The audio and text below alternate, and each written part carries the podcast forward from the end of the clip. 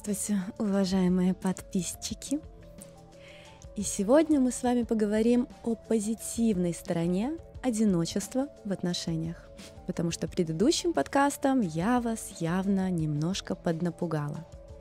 Но сейчас мы разберем одиночество в отношениях в рамках некой социальной дистанции, которая может продлить наши отношения именно с позиции страсти, с позиции скучаний, с позиции того, что тебе человек долгие годы не то чтобы не надоел, а ты на протяжении длительного времени все больше к нему прикипаешь, все больше стремишься к встрече с ним, все больше стремишься что-то делать для него.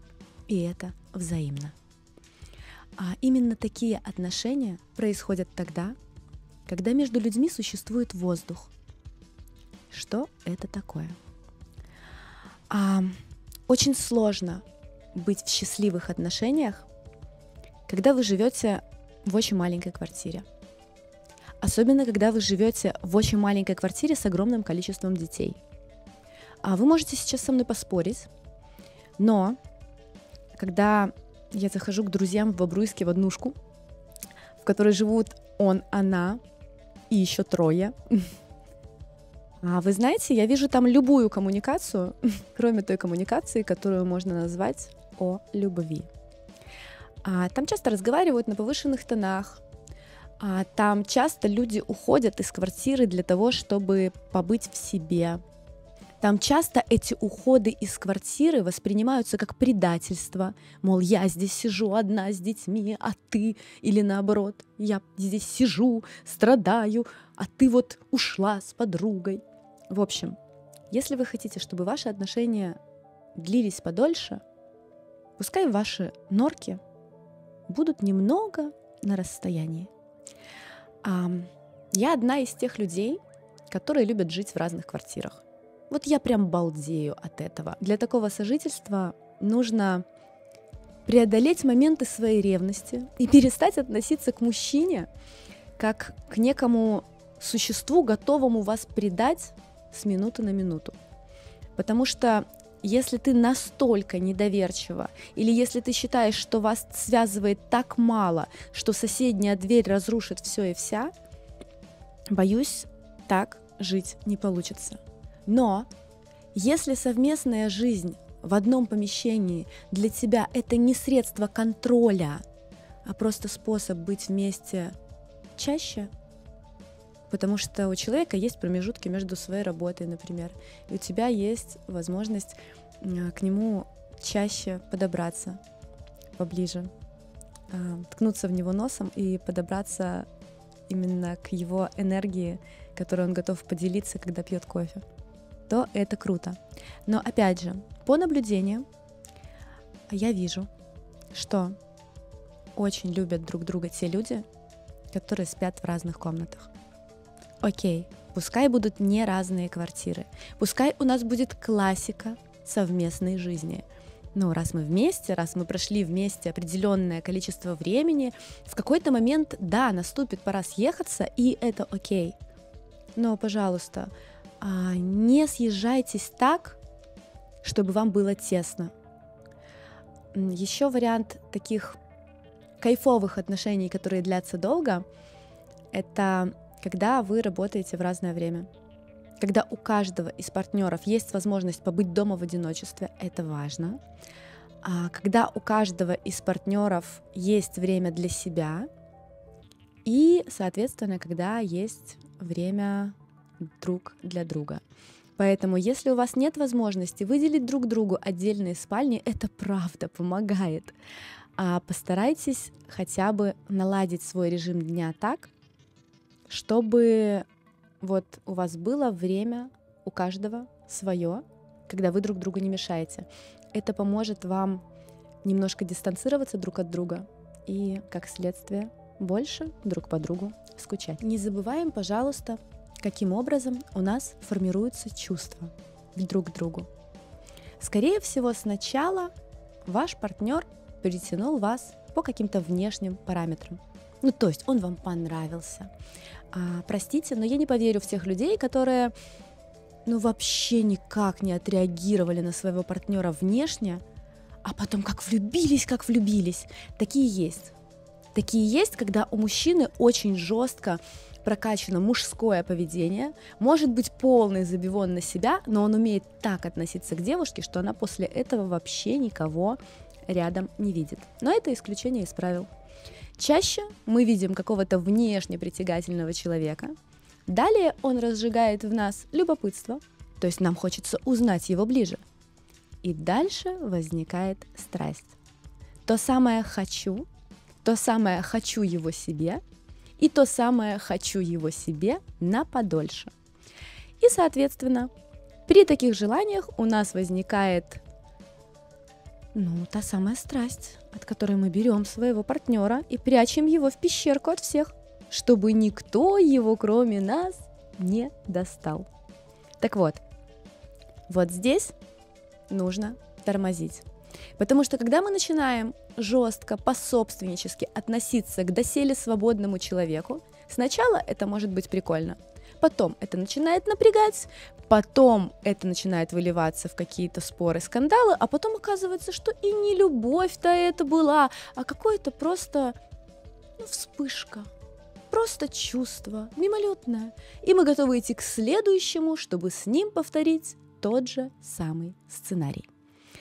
Чтобы такого не было, нужно иметь четко расставленные личные границы.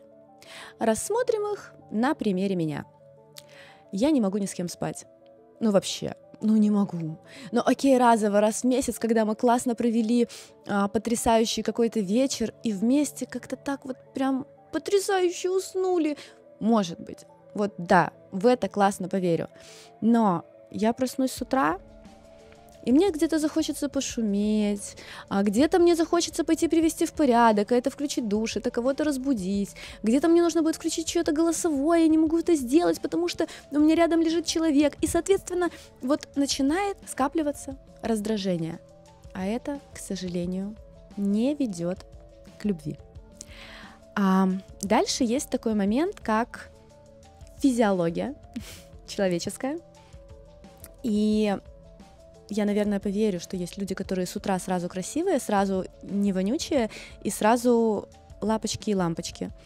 Но по, опять же, бытовому опыту человеку нужен, ну, мужчине минут 20, чтобы привести в порядок себя, женщине часа полтора, и вот этот момент между тем моментом, когда вы проснулись, и между тем моментом, когда вы уже красивые, ну вот лучше не видеть друг друга такими. Вот чем дольше у вас не проснется чувство брезгливости по отношению к человеку, который находится рядом, тем дольше прослужат ваши чувства.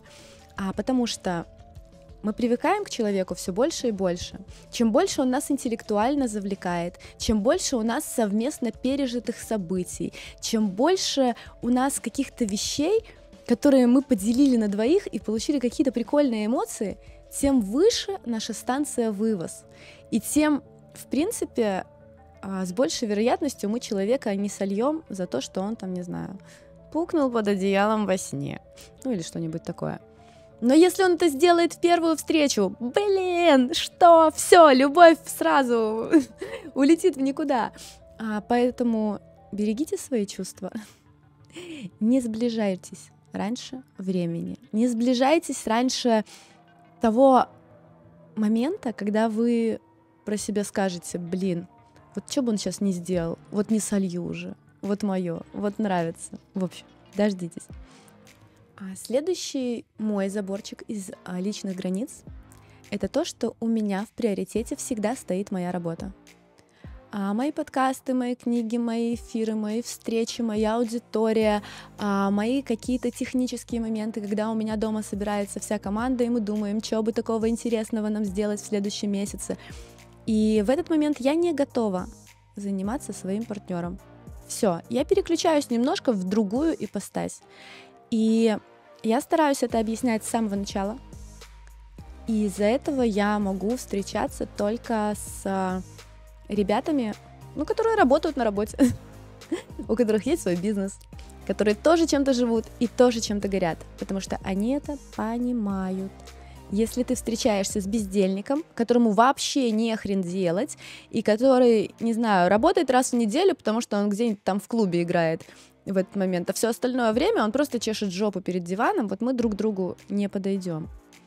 И поэтому, если у вас есть тоже такие вещи, которые для вас, возможно, не выше отношений, но где-то наравне, вполне нормально это озвучить до и дать себе право на это одиночество, не растворяясь партнере. Потому что у каждого из нас есть право на самореализацию. Если у нас его отобрать, мы станем несчастливыми.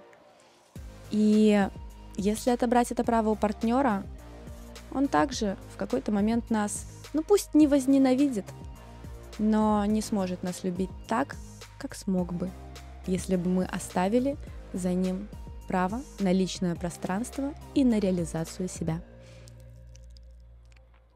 Следующие мои заборчики а, в том, что мне нужно, например, быть готовой к сексу. Я должна знать, что секс у меня во вторник вечером. И это значит, что в понедельник вечером я к нему не готова. Ну, не потому, что я там, не знаю, не побрилась, не собралась, а, не привела себя в какой-то должный вид, а потому что я, например, отдала сегодня энергию на работу. И все, что я могу, это заниматься сексом в варианте «я бревно, а ты делаешь, что хочешь», а мне не нравится такой секс. Поэтому вот я планирую свои выходные и сексуальные развлечения всегда. И опять же, об этом я тоже партнеру говорю. А мне нужно быть готовой к тому, что человек придет ко мне пожаловаться, либо к тому, что мне нужно будет сейчас вывозить его какие-то психологические проблемы, ну, без предупреждения я этого делать не буду, потому что у меня уже определенная точно профдеформация, я работаю с людьми тогда, когда я на работе. Когда я вне работе, ой, не дай бог мне кто-то расскажет свою какую-то психодраму. А знаете, как они это рассказывают? Сейчас не только про парней, но и про девочек. Вот, типа, Настя, ну ты шаришь. Вот смотри, вот у меня сейчас вот такая вот ситуация. А Настя только что за день 20 таких ситуаций разобрала. И, ну, 21 бесплатная, она у меня не вызывает энтузиазма. Мне хочется поржать, получить каких-то других эмоций. А, мне хочется переключиться со своей деятельности на что-то другое. И мой близкий круг общения знает, что я, конечно, помогу, если что-то как бы как-то. Но помочь я помогу, если меня заранее об этом попросить уведомить. То есть сказать, что там, Настюш, мы с тобой сегодня встречаемся, но у меня вот то-то, то-то происходит в личной жизни, а если у тебя там есть силы, возможности, ресурс, uh, please help. Тогда да, это называется не токсично. В общем, это я к чему? К воздуху. А для того, чтобы быть счастливой рядом с кем-нибудь, не уползать вот в это черно-белое мышление, когда точка А, что я нахожусь с человеком в засосе 24 на 7, знаю все, что у него происходит в жизни, и я и есть его жизнь, и точка Б, когда мы вообще не общаемся, я звоню ему только тогда, когда мне нужен секс. Вот между вот этим белым и черным есть еще очень много цветов. И где-то вот в этой цветовой палитре в середине есть ваша гармония.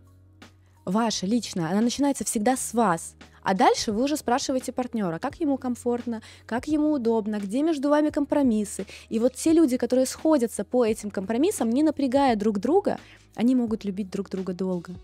Так вот, ответьте себе, пожалуйста, на вопрос, в каких жизненных ситуациях вам нужно одиночество. Причем здесь нужно быть максимально наблюдательной к себе и максимально честной.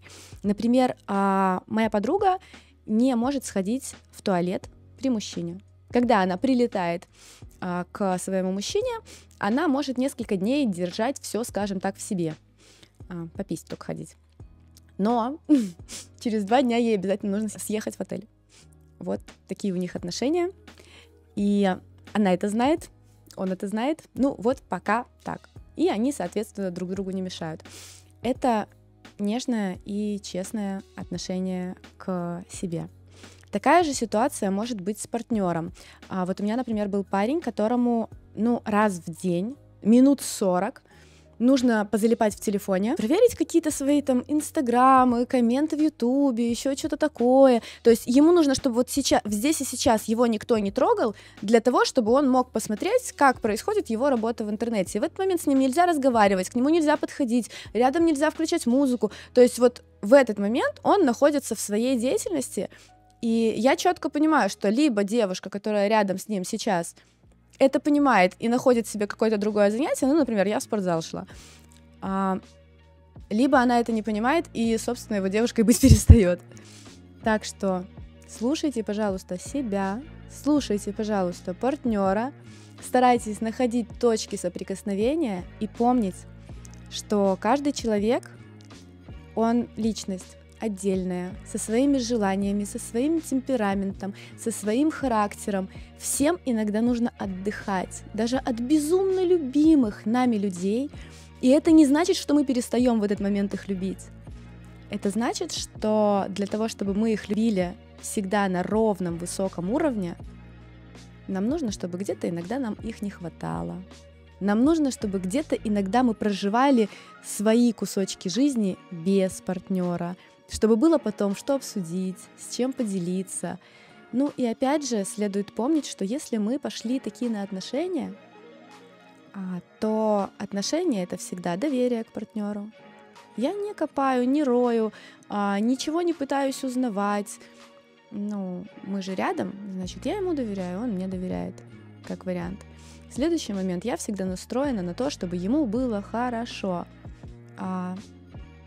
Значит, я вместо того, чтобы производить какие-то деструктивные манипуляции, буду думать о том, как сделать эти отношения еще там вкуснее, еще лучше, как его где-то развлечь, а, как где-то дать ему каких-то новых эмоций. И это тоже хорошо. Но и опять же, технику дальше никто не отменял. Если я чувствую, что мне много человека, даже без каких-то особенных на то причин, а, я найду, как не токсично прервать коммуникацию на время, восстановиться и прийти потом снова в состоянии готовом человека любить. А у меня все. Напишите, пожалуйста, в комментариях, насколько для вас важно одиночество в отношениях и воздух в них. А что вы любите делать в одиночку, даже если вы находитесь в отношениях здесь сейчас, и как к этому относится ваша половинка.